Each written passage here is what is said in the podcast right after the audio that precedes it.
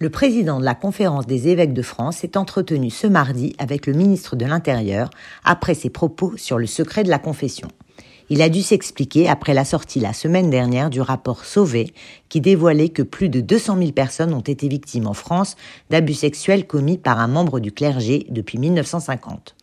L'ecclésiastique avait alors affirmé que le secret de la confession, sous-entendu relative à une agression sexuelle, s'imposait aux prêtres et était plus fort que les lois de la République. Une déclaration qui a suscité une très vive polémique. Gabriel Attal, porte-parole du gouvernement, affirmant notamment qu'il n'y a rien de plus fort que les lois de la République. Alors, les hommes d'Église sont-ils légalement tenus, tels des médecins ou avocats, au secret professionnel? Et si oui, sont-ils contraints de signaler à la justice des violences sexuelles? Il faut savoir que la loi française punit la non-dénonciation aux autorités judiciaires de certains crimes et délits. Cela concerne les sévices infligés à deux catégories de personnes, les mineurs et les personnes incapables de se protéger en raison de leur âge, d'une maladie ou encore d'une déficience physique ou psychique.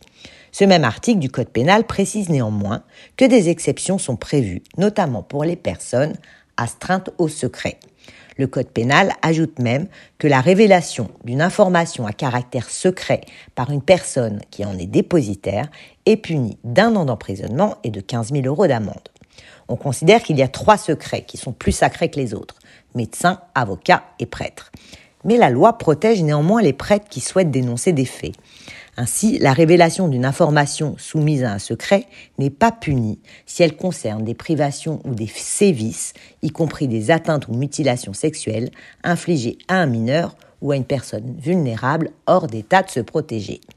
Un prêtre qui voudrait révéler des infractions d'atteinte sexuelle sur mineurs entendues lors d'une confession a donc la possibilité de le faire et n'encourt alors aucune poursuite.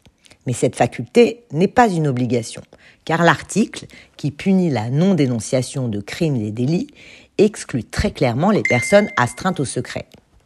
Ce texte laisse aux ecclésiastiques la possibilité de lever ou non le secret confessionnel. Pour autant, le secret professionnel prime-t-il sur tout? Non, et la loi française l'écrit noir sur blanc.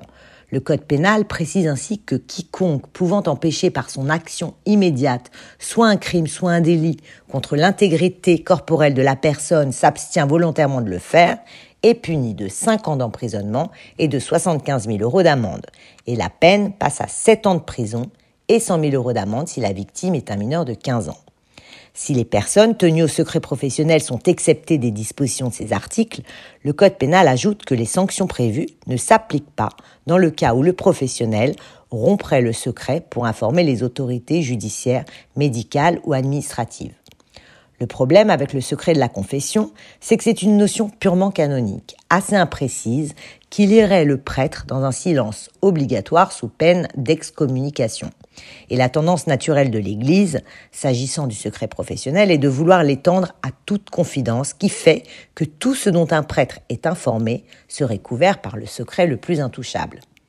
Le droit canonique prime-t-il alors sur le droit républicain? Là encore, la réponse ne peut être que non. Le secret de la confession n'est absolu qu'en droit canonique et n'a pas à primer sur les lois de la République.